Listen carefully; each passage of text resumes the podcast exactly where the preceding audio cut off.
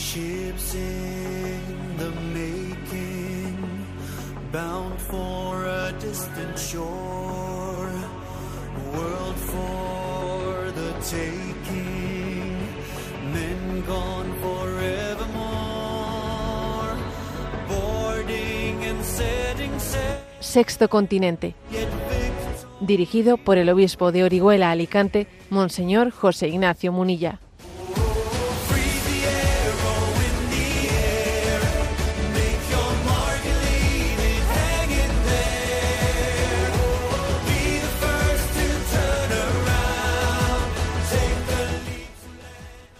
Un cordial saludo a todos los oyentes de Radio María. Un día más, con la gracia del Señor, nos disponemos a realizar este programa radiofónico llamado Sexto Continente, que lunes y viernes, de 8 a 9 de la mañana, una hora antes en las Islas Canarias, realizamos aquí en directo en Radio María España.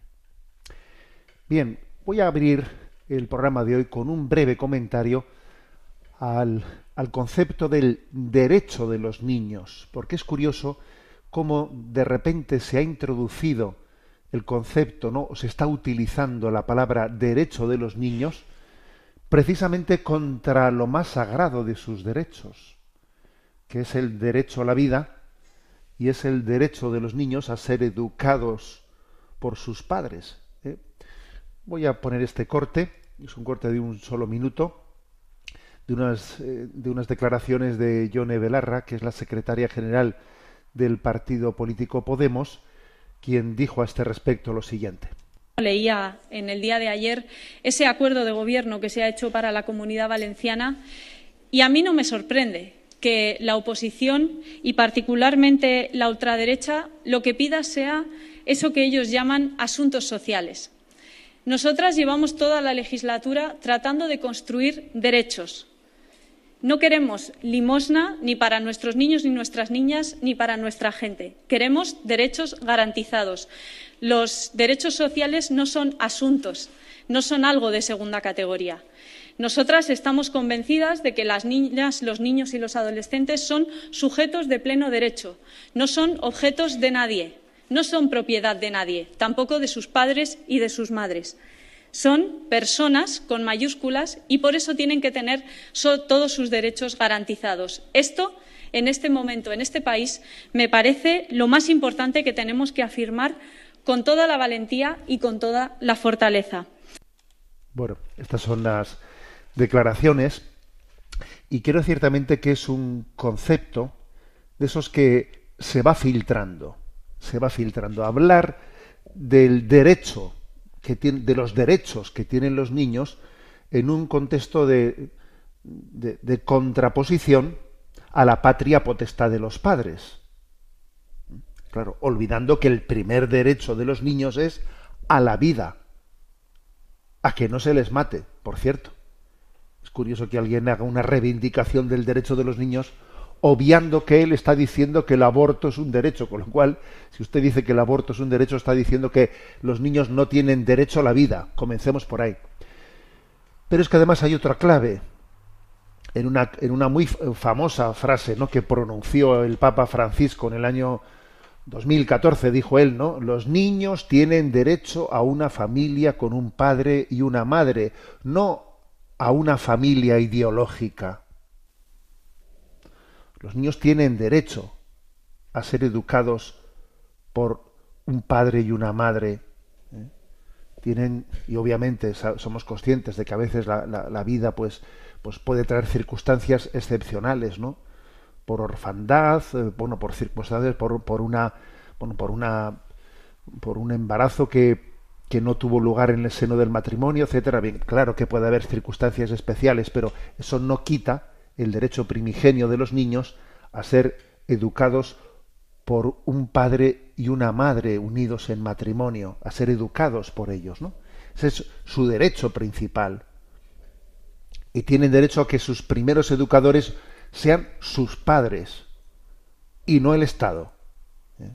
Es curioso, por lo tanto, ¿no? ver cómo se está introduciendo un nuevo concepto bajo el título Derechos de los niños. A los niños no hay que darles limosna, dice. ¿eh? No hay que darles limosna, hay que darles derecho. ¿a qué se refiere con lo de limosna? pues bueno, pues que los padres aman a sus hijos, se entregan todo su cariño, su amor, su vida. No, no, a los niños no les des limosna.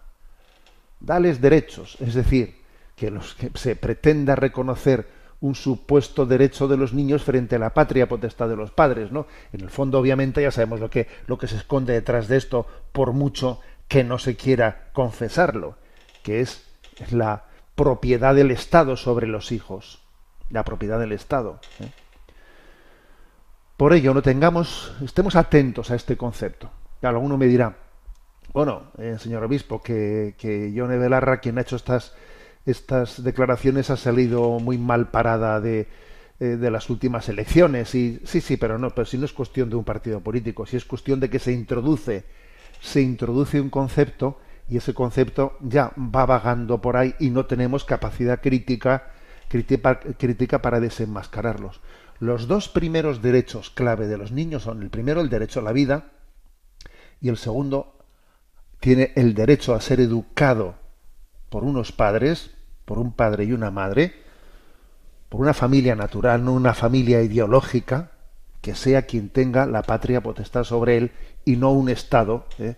pretendiendo jugar con la palabra derechos para manipular a los niños a su conveniencia ideológica, porque a veces jugamos con la palabra derechos, ¿eh? muchas veces pretendemos convertir las heridas en derechos y así manipulamos a la gente y las tenemos al servicio de nuestras ideologías. Subrayemos esto, los dos primeros derechos de los niños son el derecho a la vida y el derecho a ser cuidados bajo la patria potestad de sus padres. Sexto Continente es un programa que tiene interacción con los que sois usuarios de redes sociales en Instagram y en Twitter a través de la cuenta arroba obispo munilla, eh, con los que sois usuarios de Facebook a través del el muro que lleva mi nombre personal de José Ignacio Munilla. Los programas anteriores de Sexto Continente están a vuestra disposición, tanto en el podcast de Radio María como en las plataformas de iVox y de Spotify con el nombre de Sexto Continente también eh, en la página web multimedia www.enticonfio.org. Allí también se puede acceder a los programas de Sexto Continente, además de otros muchos materiales de evangelización que vamos poco a poco pues elaborando. Bueno, pues adelante, vamos con este programa de hoy que hacemos en el día 23 de junio, una semana una semana que ha sido testigo, bueno, pues de, mm, de, un hecho eclesial, pues yo creo que muy estimulante, porque es que esta semana se ha cumplido, el 19 de junio, 400 años del nacimiento de Blas Pascal, de Pascal, ¿eh?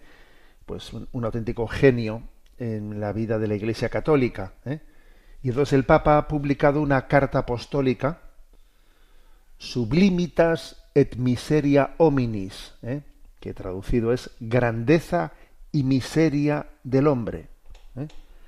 Grandeza y miseria del hombre es eh, el, título de la carta apostólica con la que el Papa Francisco pues, ha hecho una reflexión con motivo del cuarto centenario del nacimiento de Blaise Pascal.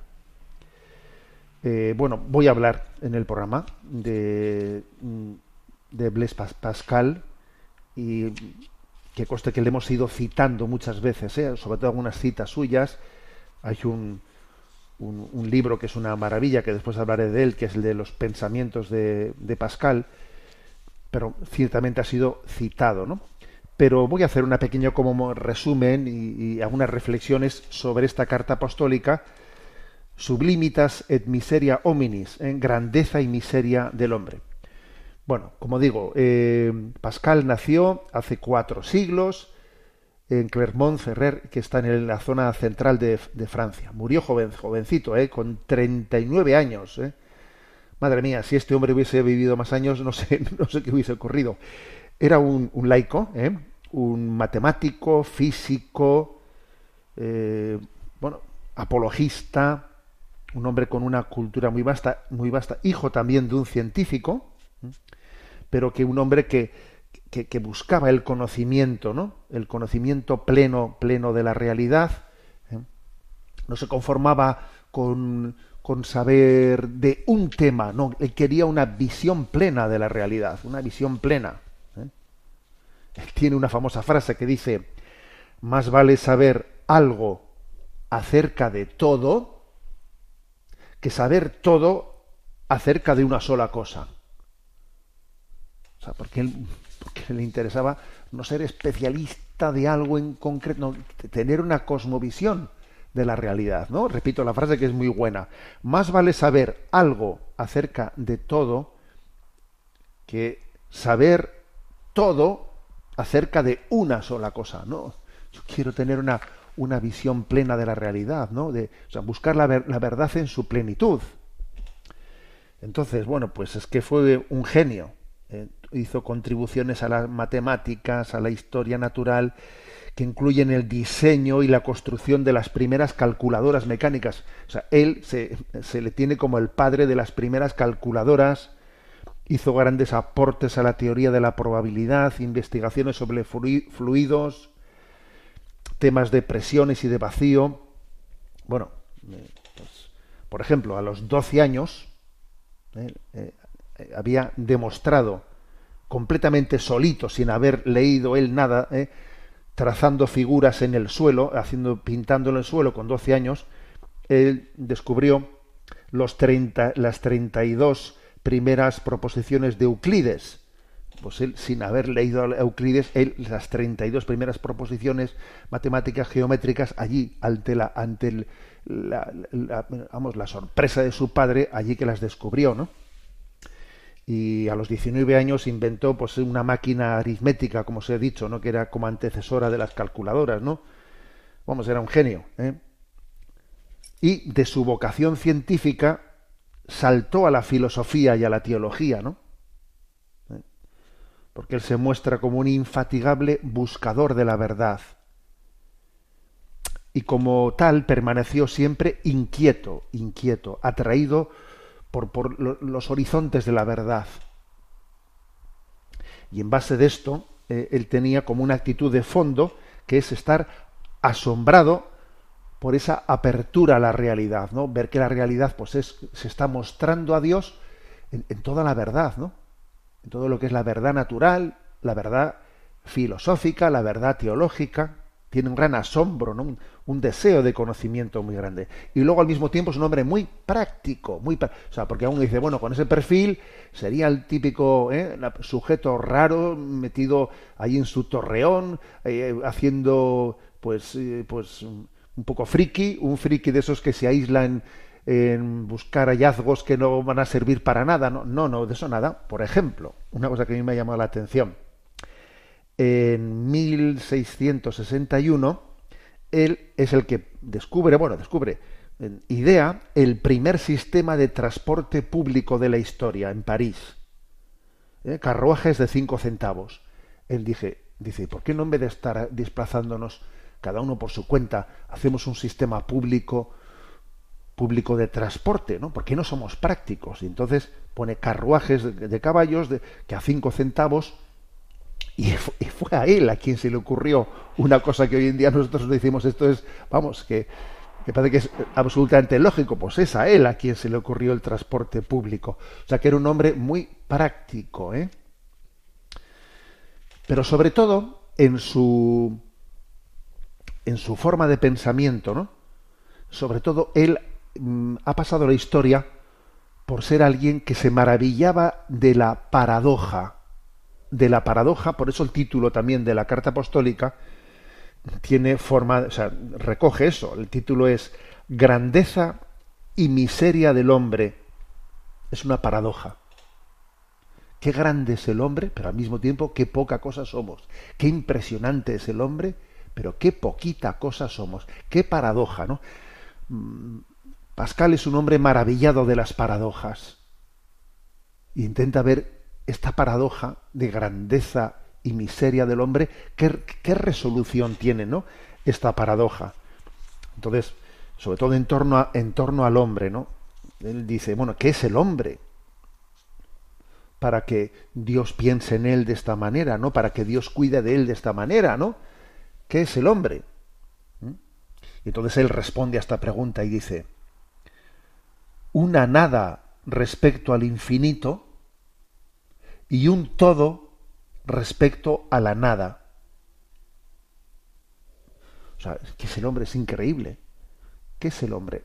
Nada respecto al infinito y todo respecto a la nada. O sea, es una, es una paradoja que seamos tan importantes para Dios y que al mismo tiempo seamos tan pequeños, ¿no?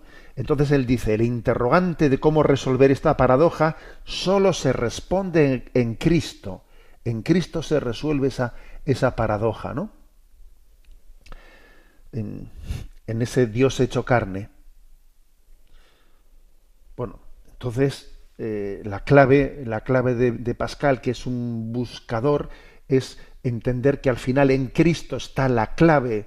Eh, por eso él siendo matemático, y físico, pasaba a la filosofía, a la teología, porque buscaba una clave última. Claro, y según iba avanzando en su vida, que fue corta, como os digo, de 39 años, cada vez iba pasando más a las preguntas últimas, ¿no?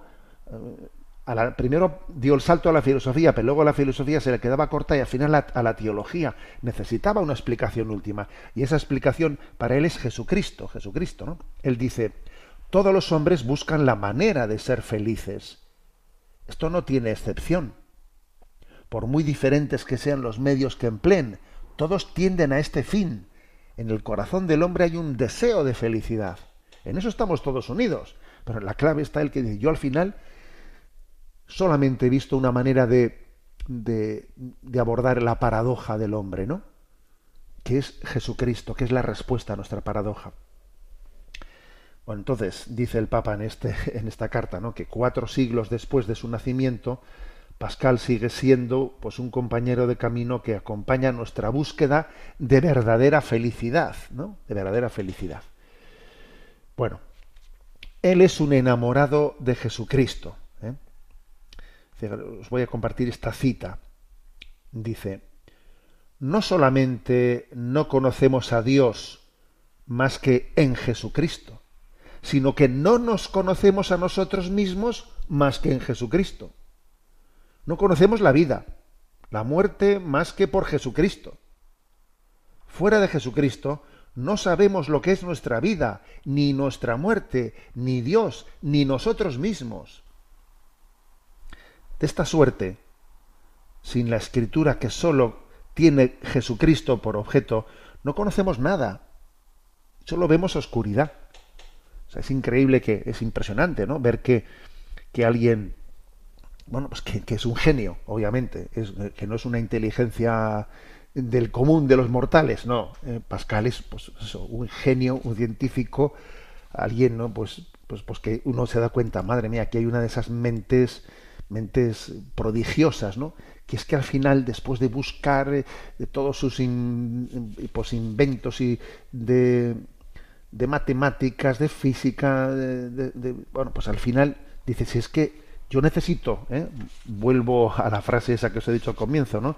Que yo necesito no saberlo todo de una cuestión concreta, ¿no? Es que necesito saber algo de un misterio, de un misterio global que nos supera y al final se ha dado cuenta que la clave, que la llave para abrir, ¿no? Para adentrarse en ese misterio es Jesucristo.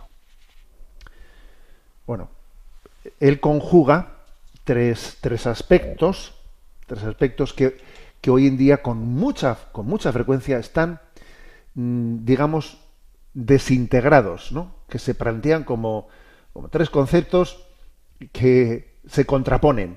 ¿no? Y él dice hay que integrarlos, que son fe, amor y libertad. Por una parte, eh, la fe, es decir, la verdad. Dios y la verdad son inseparables. O sea, Pascal es un hombre de cero relativismos, no, relativismo ninguno. Dios es la verdad. Dios y la verdad son inseparables. Dios es la verdad plena y existe una verdad objetiva. Y yo no puedo hacer una verdad a mi medida. Eso, pues es un enanismo espiritual, ¿no? El que yo haga una, una verdad a mi medida. Dios y la verdad son inseparables. La verdad nos, nos supera y somos pues de alguna manera exploradores de esa verdad que nos supera. Pero, ojo, al mismo tiempo él plantea una visión de la verdad siempre ligada al amor. Dice, no hagamos un ídolo con la verdad misma, con una verdad sin la caridad. Porque sería un ídolo al que no hay que amar ni adorar. No, nosotros creemos en una verdad que al mismo tiempo es el amor. O sea, Dios es la verdad, Dios es el amor. No contrapongamos verdad y amor o amor y verdad.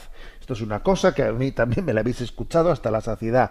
Creo que la herejía de nuestros días consiste en contraponer verdad y amor, misericordia y justicia. Es una contraposición continua, continua, la que, la que realizamos, ¿no? Y Jesucristo siempre integró ambas cosas. Por ejemplo, con la famosa mujer pecadora, ¿no? Mujer, nadie te ha condenado, tampoco yo te condeno. Vete y no peques más. O sea, misericordia y verdad moral, claro, las dos cosas, pero no una u otra. ¿eh? Entonces, en eso Pascal tiene una, tiene una clarividencia muy grande. Y también sobre la libertad. ¿eh? Tiene una clarividencia sobre la libertad en la que él viene a decir, ¿no? O sea, él es consciente de que nuestra libertad eh, no la podemos dar por supuesta, hay que, hay que batallarla porque tenemos las huellas en nosotros del pecado original, tenemos las huellas del pecado que, que de alguna manera condicionan nuestra libertad. ¿Mm? Entonces, leo las siguientes frases suyas. Sin la sabiduría del discernimiento, podemos convertirnos fácilmente en marionetas a merced de las tendencias del momento. Claro. Fácilmente, si tú no tienes el don del Espíritu Santo, si no lo invocas, si no cuidas el don del Espíritu para discernir, fácilmente eres arrastrado como una marioneta a merced de las tendencias del momento, lo que estamos viendo aquí. ¿eh? Que es que, es así, que en el fondo son las bueno es a dónde va Vicente a dónde va la gente el pensamiento de cada momento el pensamiento dominante. Eh, yo pienso que yo soy soy libre para pensar lo que quieran. Ya eres manipulado por las ideologías del momento que te están absorbiendo el coco y piensas yo soy libre para pensar. Ya ya te están influyendo en una ideología dominante que se está introduciendo por todas las esquinas sin que sin que lo percibas ¿eh? Él repito esta frase, sin la sabiduría del discernimiento podemos convertirnos fácilmente en marionetas a merced de las tendencias del momento. ¿Eh? Bueno, porque tenemos tenemos un, un, problema interior, ¿no? que estamos distorsionados, hay una concupiscencia que nos arrastra fácilmente, que nos engaña fácilmente, y entonces en vez de elegir el bien, elegimos el mal de no ser que tengamos un discernimiento que, nos permita ser libres de verdad. ¿eh? Dice él, si el Espíritu Santo nos invade con toda su potencia y nos libera de la debilidad del egoísmo, de la comodidad, del orgullo, claro, entonces sí somos libres. Entonces somos libres, ¿no? Entonces, me parece potente ¿eh? que Blaise Pascal, ¿no? pues subraye estos tres conceptos y los integre, que son verdad, que son amor y que son libertad. Bueno, como decía, eh, Pascal puede ser, pudo ser conocido en un primer momento por ser un niño prodigio, un adolescente prodigio, hijo de un científico que supera, plena, o sea, supera plenamente a su padre, su padre se queda impresionado por ver el niño, ¿no? las capacidades intelectuales que, tiene, pero eh, lejos de quedarse, porque uno podía, pues también con esas cualidades, podría fácilmente, ¿no? haber sido, mm, bueno, pues, pues víctima de, de la tentación de la vanidad. Mira que, pues mira qué joven, mira qué, adolescente, qué, qué, descubrimientos ha hecho, pero no, no, no, no. Él, él estaba enamorado de la búsqueda de la verdad y entonces los descubrimientos que iba haciendo se le quedaban pequeños, ¿no? Y entonces él da el salto a la, a la filosofía, porque la filosofía se hace las se hace, se pregunta por las verdades últimas, últimas, ¿no? y a él ya no, le satisfacía el, pues el, pues el meramente, meramente el quedarme con que he inventado pues, una máquina de aritmética con lo otro, que el otro, se, le quedaba pequeño eso, ¿no? Entonces él salta a la filosofía. ¿eh? Entonces muchos de los pensamientos que hoy en día, que hoy en día conocemos de Pascal, son en gran medida filosóficos. Sobre todo porque lo que más se ha difundido de él es un libro que se llama de los pensamientos, pensamientos de Pascal, que es un conjunto de fragmentos publicados póstumamente. Cuando él fallece, allí pues algunos ¿no? que le rodeaban se dedicaron a coger los apuntes que encontraron, porque él tenía apuntes por todas las esquinas, ¿eh? más que obras editadas, tenía apuntes y apuntes por todas las esquinas, los, los recogen y publican el libro de pensamientos, que es una joya. ¿eh? A, un día igual haremos algo aquí en el programa de Sexto Continente con el libro de los pensamientos de Pascal. ¿eh? Él, por lo tanto, busca en la filosofía, pero tampoco, tampoco se, se deja engañar por la filosofía, porque ve también que la filosofía tiene sus límites. Por ejemplo, él dice, el estoicismo conduce al orgullo. La escuela de, estoica de los griegos, ¿no? Se da cuenta que esa especie de mm, pues vana presunción de que yo teniendo estos conceptos filosóficos soy capaz de, de, hacerla, de construir la imagen de un hombre maduro, ¿no? El estoicismo dice, cuidado, que el estoicismo conduce al orgullo. El escepticismo a la desesperación. Él ve como cada escuela filosófica sí hace sus aportes, pero tiene es limitada, ¿no? La razón humana es sin duda una maravilla de la creación, ¿eh? que le diferencia al hombre de las demás criaturas, ¿no? Eso es cierto, ¿no? Él dice, el hombre es, eh, pues sí, es una caña, la más, la más débil, ¿eh? es muy débil esa caña, pero es una caña que piensa. Entonces, el pensamiento nos diferencia del resto de la, de la naturaleza y, y, claro, muestra la dignidad del hombre de una manera especial, ¿no?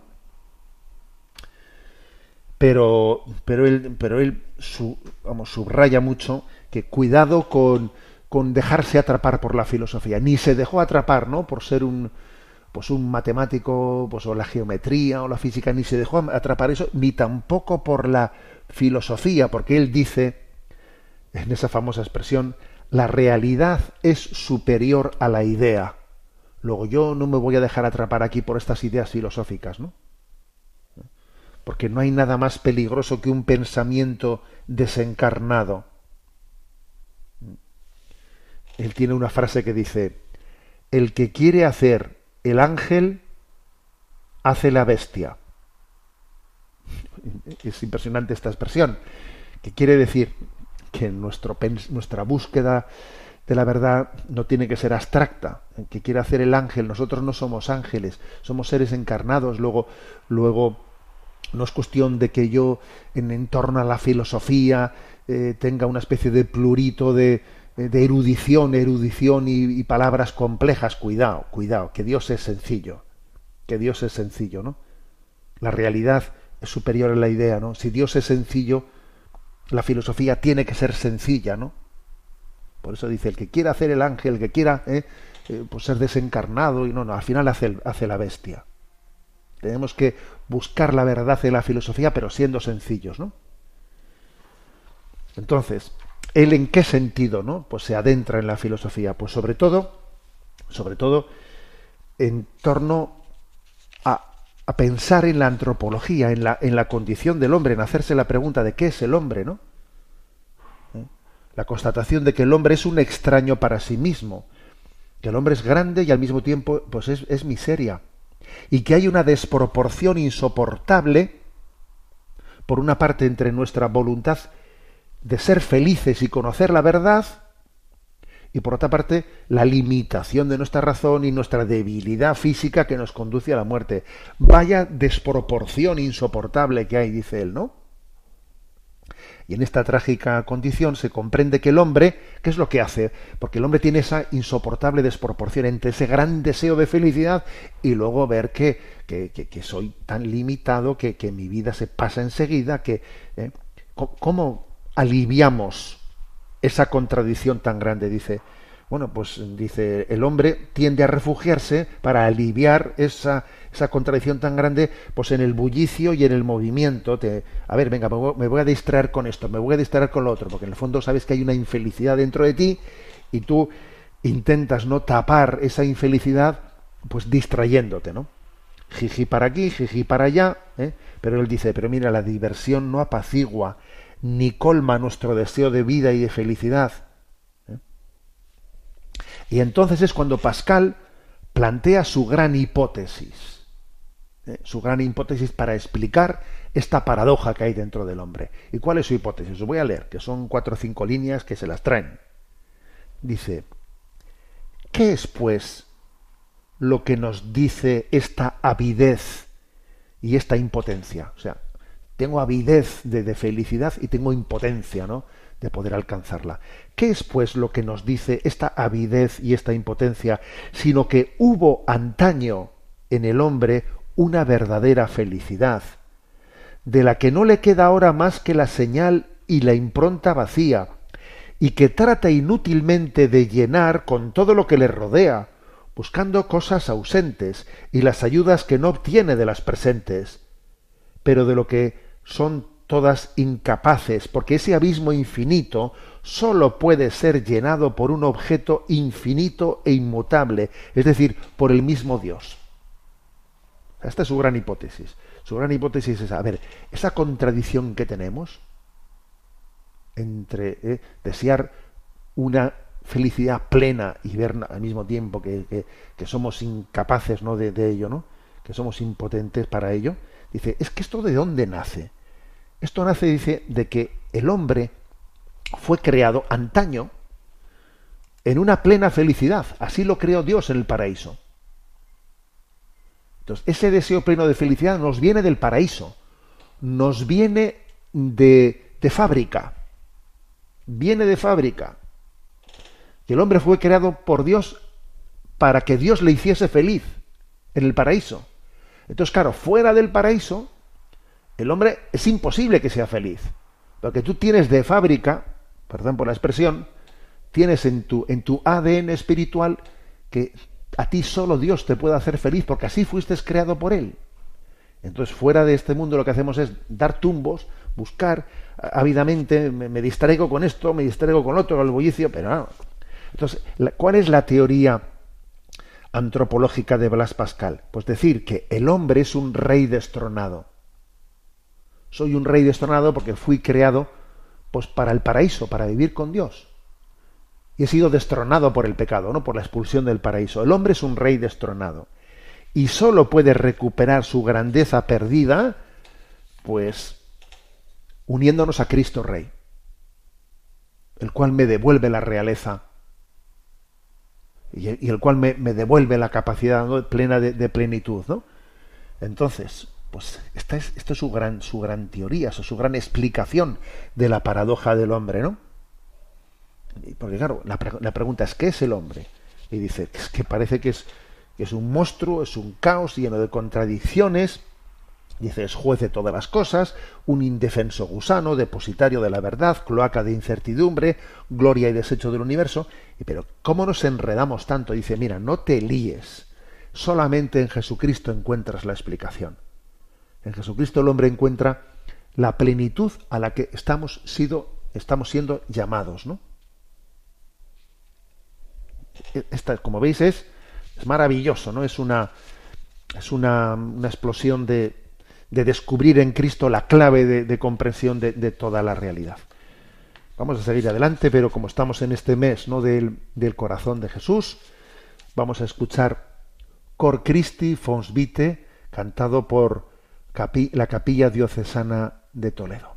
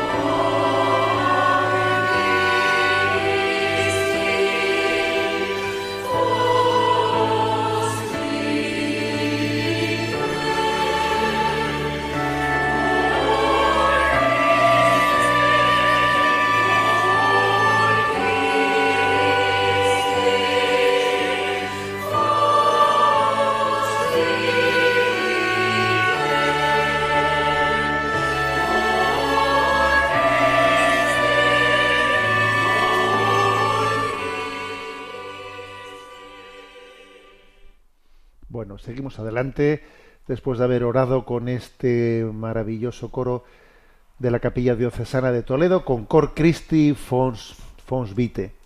Estamos presentando en este programa de Sexto Continente la Carta Apostólica publicada esta semana por el Papa Francisco a propósito del cuarto centenario del nacimiento de Blaise Pascal. ¿eh? un genio, un genio, un gran pensador, un enamorado de la verdad y de Jesucristo. Y bueno, dentro de ese recorrido suyo, vamos ahora a un momento culminante, ¿no?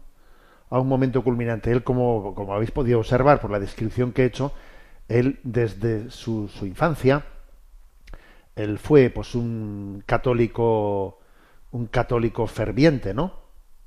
Era un enamorado, pero tuvo su. Eso no quiere decir que el que, por el hecho de que uno siempre haya sido católico, practicante, no quiere decir que no Dios no le espere en un momento de conversión. Claro, es que la conversión tiene muchos, muchas formas, ¿no? Nosotros a veces pensamos que la palabra conversión es que alguien que estaba en la increencia comienza a creer. No, hay, hay momentos de conversión, por supuesto, ¿no? Para las personas que estaban en la creencia, pero que Dios se les muestra de repente, ¿no? De una manera mucho más intensa que lo que habían visto hasta entonces, entonces cambian los parámetros de su vida.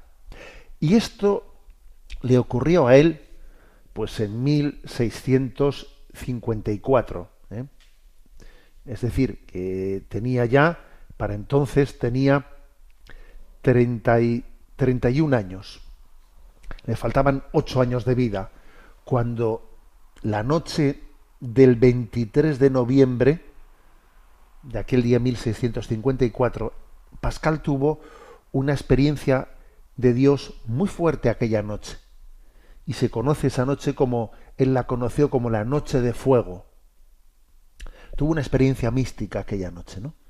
Que le hizo derramar lágrimas de alegría y que para él fue tan intensa y decisiva que la anotó en un pedazo de papel fechado con ese día, 23 de noviembre de 1654, Noche de Fuego, eh, escribe un papelito como con un memorial, ¿no? Con un memorial que lo cosió en el forro de su abrigo y lo llevó siempre consigo y que fue descubierto después de muerto, que tenía allí cosido dentro de su, eh, de su, de su chaqueta, su abrigo, eh, ese memorial de lo que esa noche él había vivido, ¿no? Esa experiencia de Dios. Bueno, y aunque es imposible saber exactamente lo que sucedió en el alma de Pascal, ¿no? Porque tampoco él dejó pues, pues una, biografía, parece que se trató de un encuentro en el que él mismo, en la manera de narrarlo, lo, eh, tuvo como una analogía, como un parecido, ¿no? Con aquel momento de la revelación de Dios ante la zarza ardiente, o sea, de Moisés ante la zarza ardiente, en el que está en el capítulo tercero del Éxodo. Porque de hecho, eh, Pascal le llama noche de fuego, la palabra fuego con la que con la que quiso encabezar ese memorial, nos sugiere eso, ¿no? Y entonces en el memorial eh, él tiene escrito, ¿no? Dios de Abraham, Dios de Isaac, Dios de Jacob, no de los filósofos ni de los sabios. Y luego dice certeza, certeza, sentimiento, alegría, alegría, paz, Dios de Jesucristo. Es curioso, él, él parece nos recuerda, ¿no? Eso que él deja escrito de lo que le pasó esa noche, entiende como que él que había sido, había primero la ciencia, ¿no? Después había dado el salto a la filosofía y ahora llega el momento de que ya se abre plenamente a la revelación, ¿no? Y a la teología, se le queda ya pequeña la filosofía y él dice, ¿no? Escribe ahí, Dios de Abraham, no de los filósofos ni de los sabios, certeza, certeza, sentimiento, alegría, paz. Eso lo dejó escrito en aquella noche, ¿no? En la que Dios tuvo, pues, un encuentro con él que fue decisivo, ¿no? Y entonces la inteligencia inmensa, inquieta de Pascal, colmada de paz y alegría, se abre a lo que él llama como el método del corazón, ¿no? A caminar como iluminado por las luces del cielo, ¿eh? por las luces del cielo. O sea, da un salto, obviamente, no es que antes no, no, no, estuviese abierto, por supuesto, ¿no? Pero da un salto para entender, a ver, para conocer la verdad hay que conocerla con el, con el corazón, dice él, no solo con la razón. Él es el que dio a luz la famosa expresión, ¿no? De que el corazón tiene razones que la mente no puede entender. Esa frase de Pascal nos habla mucho de, ese método del corazón, ¿no? Entonces, eh, ya Benedicto XVI eh, pues había subrayado muchas veces, ¿no? Cómo nosotros no caemos en el fideísmo. ¿eh? El fideísmo es como pensar que la fe es algo que, no se puede, que, que, no se puede ni siquiera reflexionar sobre ella, ¿no? No, nosotros creemos en la razonabilidad de la fe. También Pascal cree en la razonabilidad de la fe. ¿eh? Él dice la expresión esa que la fe eh, hay suficiente luz para aquellos que solo desean ver y hay bastante oscuridad para aquellos que tienen una disposición contraria. O sea, que es decir, que el don de la fe está también preparado por el hecho de si yo busco la luz con mi razón o más bien me estoy escapando de ella para autojustificarme. O sea, que, que Pascal no es un fideísta, ¿eh? pero él subraya la fe. Eh, está más allá de las pruebas humanas. La fe es un don de Dios. Él dice, es imposible creer si Dios no inclina nuestro corazón. ¿eh? Entonces él subraya, ni la inteligencia geométrica, ni el razonamiento filosófico permiten al hombre llegar a una visión clara del mundo y de sí mismo, sino que hace falta que tenga la inteligencia intuitiva que él llama del corazón. Esa inteligencia intuitiva del corazón, que es muy de Pascal esta expresión, muy de Pascal, es conocer con el corazón. ¿Qué significa conocer con el corazón? Pues con esa intuición de la revelación de Dios, que ha puesto dentro de nosotros esa apertura a la trascendencia. ¿eh? Él dice, conocemos la verdad no solamente por la razón, sino por el corazón. De esta última manera es como conocemos los primeros principios ¿eh? y, también la explicación última de la existencia. Solo la gracia de Dios le permite al corazón humano acceder al conocimiento último de las cosas. El pensamiento solo puede ser maduro si tiene acceso a aquello que Jesucristo pone en práctica, ¿no? La, caridad. Entonces, pues llega el momento culminante de su vida y al final, después de ese eh, recorrido en el que al principio se centra más en los, en los hallazgos científicos, luego pasa a la filosofía, luego pasa ¿no? pues a la teología, a la revelación, al final, ¿en dónde termina ¿no? esa peregrinación? Pues fijaros, termina en la caridad, en la caridad, en hacer obras de caridad, este hombre al final se centró en los últimos momentos de su vida, mira, déjenme de historias, ahora yo quiero hacer obras de caridad. Cuando tenía 39 años, y ya se, de repente se declararon ahí unas enfermedades que eh, dejó escrito lo siguiente, y si los médicos dicen verdad y Dios permite que salga de esta enfermedad, dice en una carta, estoy resuelto a no tener más ocupaciones ni otro empleo en el resto de mis días que servir a los pobres. Venga, no me distraigas de nada más. Es curioso esto, ¿eh? Es conmovedor constatar, ¿no? Como en los últimos días de su vida, el pensador tan brillante ya no viera más urgencia que dedicar sus energías a las obras de misericordia. Mira, ya no es momento de que ya no estoy para hacer más descubrimientos de nuevos inventos eh, matemáticos, geométricos, de no, que ya no que ya no estoy para filosofar que ya no estoy, que es curioso que en ese momento él dice, es el momento de en la cumbre, en la cumbre de una vida de un buscador, está las obras de misericordia. Es lo que más me puede llegar a Dios. A mí esto me parece tremendo. Y cuenta, cuenta esta carta apostólica escrita por el Papa, ¿no? que estando muy enfermo y a punto de morir, Blaise Pascal pidió comulgar, pero no le fue posible hacerlo inmediato, ¿no? En ese momento. Y entonces rogó a su hermana, ya que no puedo comulgar con la cabeza, que es Jesucristo, o sea, quisiera comulgar con los miembros, se refiere, voy a, ya que no puedo tener en este momento la comunión de la comunión con Cristo, de recibir la Eucaristía, voy a tenerla con los miembros de Cristo, que son los pobres.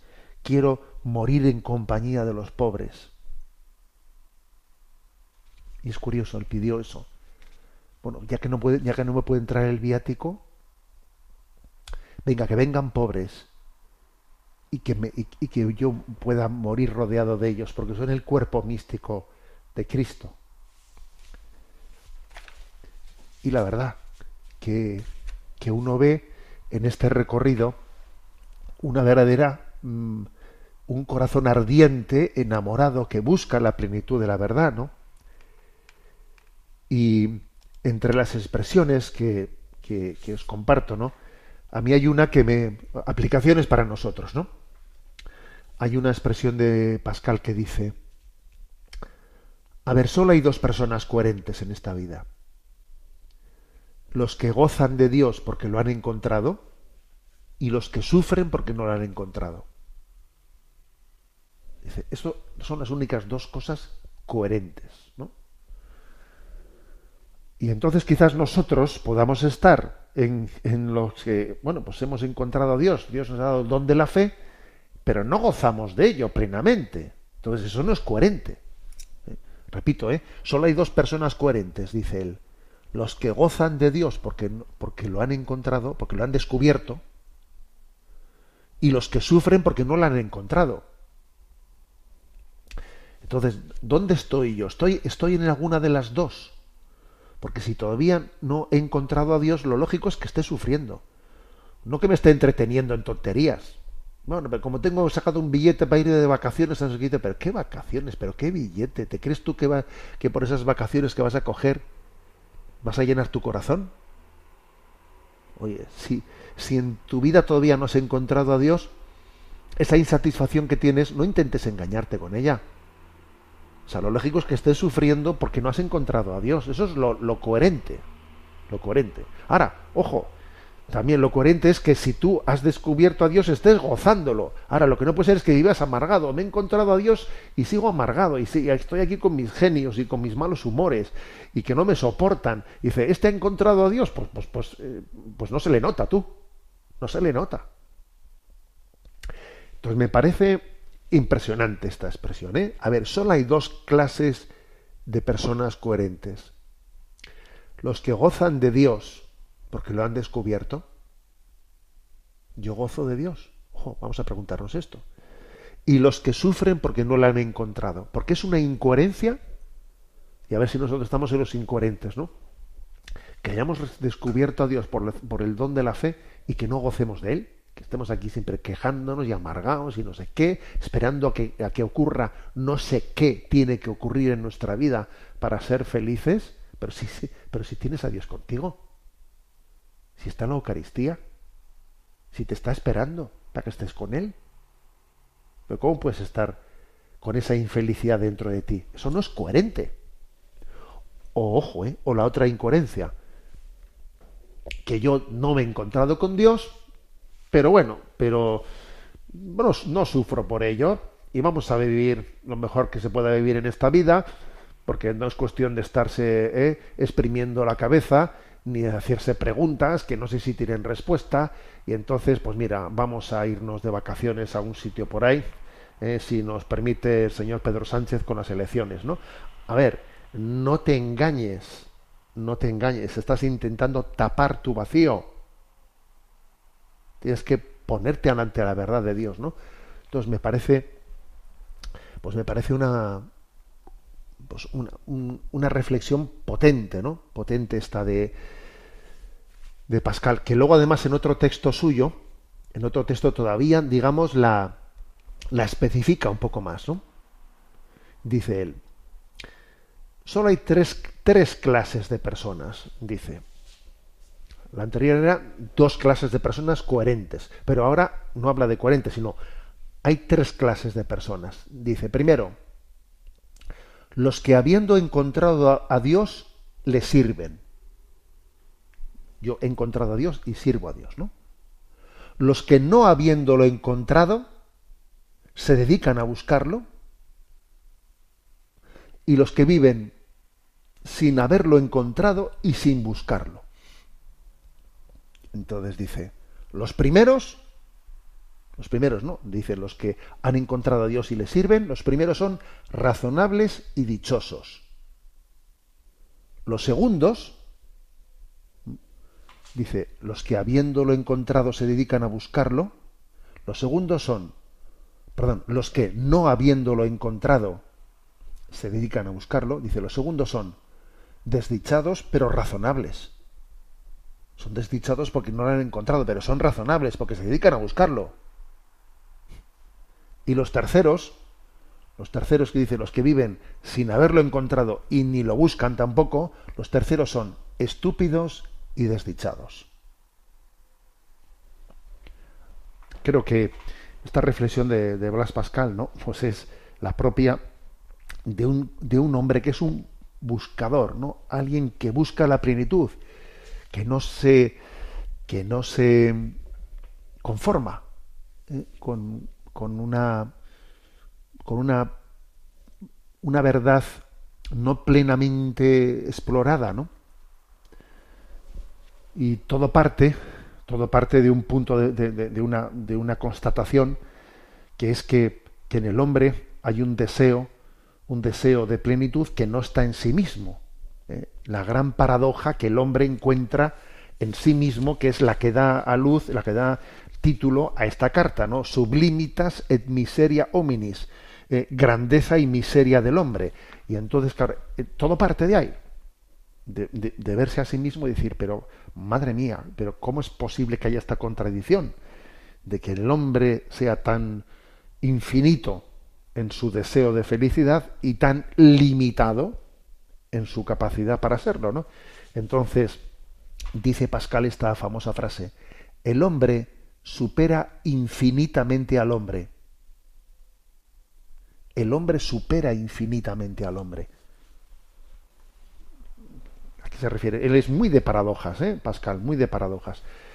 ¿A qué se refiere? Pues que, que en ti hay, hay un alma, hay un alma con un deseo de plenitud, ¿eh? pues que supera infinitamente a lo que uno mismo es capaz de conseguir. Y entonces, esta paradoja, ¿cómo la, cómo la resolvemos? ¿Eh? Pues la única manera, la única manera de resolverla es Jesucristo. Jesucristo es el revelador del hombre. Jesucristo es el que descubre al hombre nuestra identidad y nuestra vocación. Hemos sido creados por Dios y hemos sido creados para Dios, ¿no?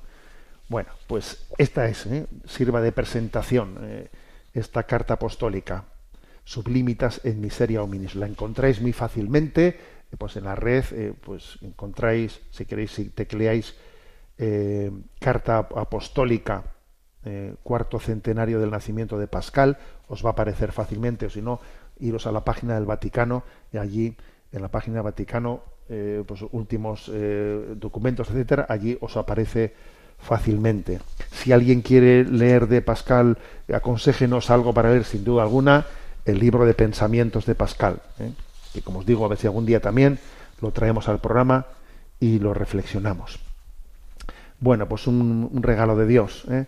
un regalo de Dios el que, el que es en este cuarto centenario del nacimiento de Pascal, pues podamos acercarnos a, los, eh, a ese corazón ardiente que Dios le dio. Tenemos el tiempo cumplido. La bendición de Dios Todopoderoso, Padre, Hijo y Espíritu Santo, descienda sobre vosotros. Alabado sea Jesucristo.